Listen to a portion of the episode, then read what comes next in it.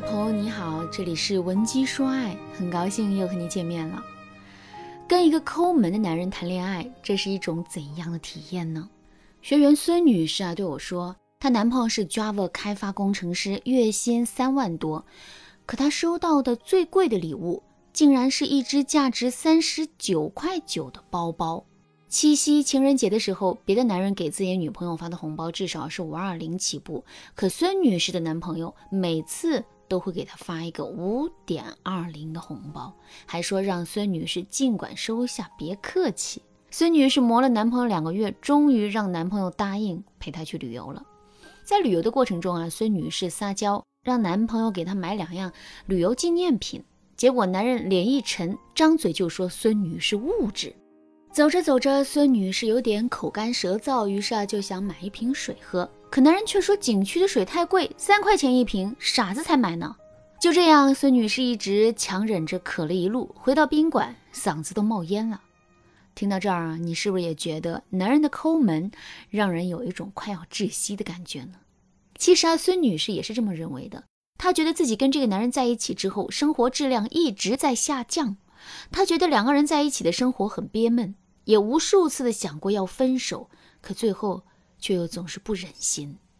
孙女士对我说：“这个男人啊，确实很抠门，抠门抠到让人窒息。可除了这个毛病之外，这个男人表现的都挺不错的。就比如啊，这个男人是一个非常细心的人，每次出去吃饭的时候，他都能清楚的记住孙女士的禁忌，并且在点完菜之后提醒服务员少辣，不要放花椒。”再比如，这个男人是一个非常有牺牲精神的人。天冷了，他会把自己的外套脱下来披在孙女士的身上；天热了，他会不顾自己的满头大汗，一路帮孙女士撑遮阳伞。这些温柔的记忆、温暖的瞬间，孙女士是怎么都忘不掉的。正是因为如此啊，孙女士才迟迟无法下定分手的决心的。其实啊，在现实生活中，很多抠门的男朋友都是这样的。一方面呢，这些男人确实很抠，甚至都抠门抠到了令人发指的地步。可另一方面，这些男人也确实对我们很好，甚至于我们都会觉得呀，离开这个男人之后，我们再也不可能再遇到一个对我们这么好的男人了。那么，在面对这种情况的时候，我们到底该如何做出选择呢？其实，最正确的选择是，我们要想办法把这个抠门的男人改造好，而不是轻易的放弃这个男人。我们要知道的是，在现实生活中遇到一个跟我们匹配，并且一心一意对待我们的男人，这是一件不太容易的事情。可是相比较来说，让一个具有抠门特点的男人变得大方一点，这却是一件不太难的事情。那么，我们具体该如何去改变男人呢？下面我就给大家来分享两个实用的方法。如果你想针对自身的情况得到专业导师的手把手指导的话，你可以添加微信文姬零五五，文姬的全拼零五五来联系我们的分析师。第一个方法，想办法给男人营造出一种他省了很多钱的感觉。在男人抠门的这件事情上，很多女人都会有一个认知误区，她们简单粗暴地认为，男人很抠门，这就代表男人是守财奴，一点都不愿意给我们花钱。但其实啊，男人很抠门和男人是守财奴，这并不是一个概念。具体来说，就是一个具有守财奴特质的男人，满脑子想的都是不花钱，不管是该花的钱还是不该花的钱，他们是能不花就不花。其实归根到底，这样的男人追求的是跟钱拥抱在一起的感觉。可是，一个具有抠门特质的男人，自身追求的并不是不花钱。而是省钱。那什么是省钱呢？简单来说，就是钱花的多少不重要，重要的是钱花的得值。也就是说，自己在花钱之后占便宜了，而不是吃亏了。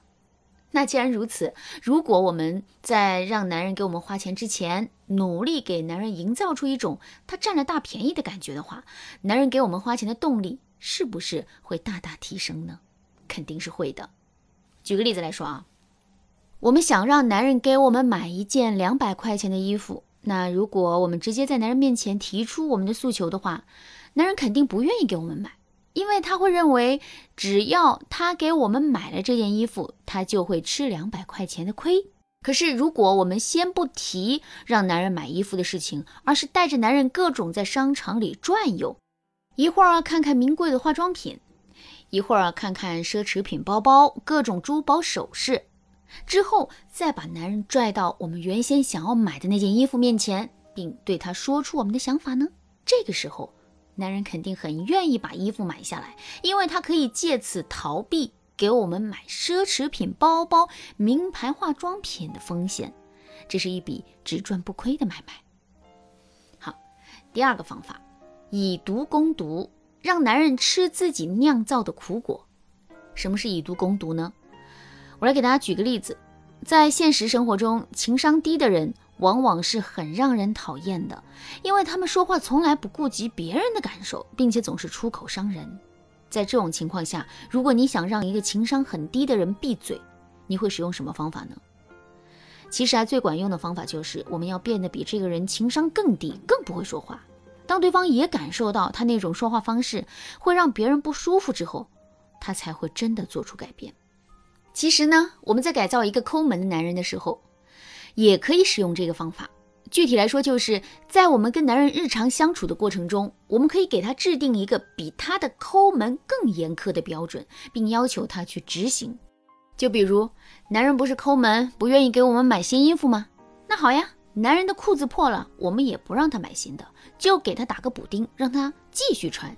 如果男人对此提出异议，我们就要对他说：“你怎么这么奢侈啊？一点都不懂得怎么过日子，买那么多新衣服干嘛？”新三年旧三年，缝缝补补又三年。我看啊，你这条裤子至少还能穿三年。男人会穿打补丁的裤子去上班吗？当然不会。当男人感受到抠门对日常生活的限制之后，他对我们抠门的毛病也会改变。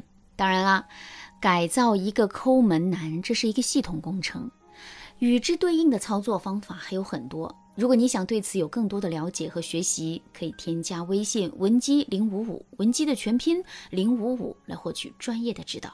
好啦，今天的内容就到这里啦，感谢您的收听。